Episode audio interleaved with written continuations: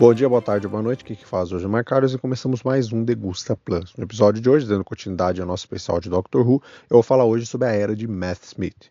Antes de mais nada, é claro, não deixe de seguir nas redes sociais para ver muito mais conteúdo como esse, é claro, lá no nosso podcast no Podverso da Geek. Sem mais demoras, só bora.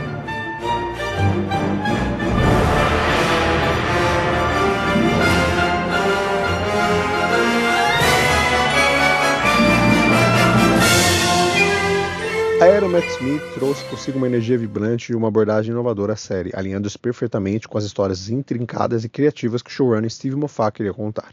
Smith assumiu o papel com energia contagiante, trazendo um doutor jovial e cheio de vida, que estava perfeitamente sintonizado com o tom das narrativas mais complexas e interligadas. Uma das características marcantes dessa era foi a exploração aprofundada das questões relacionadas ao tempo.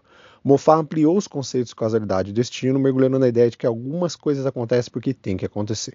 Essas complexidades adicionaram camadas de mistério, intrigas e histórias, desafiando tanto o doutor quanto os espectadores a desvendarem os enigmas temporais. Além do doutor, Além do Doutor, essa era apresentou uma gama de companheiros excelentes. Amy Pond, interpretada por Karen Gillia, e Rory Williams, de Arthur Drivell, trouxeram dinâmicas únicas para Tardes, com suas histórias pessoais entrelaçadas nas aventuras do Doutor.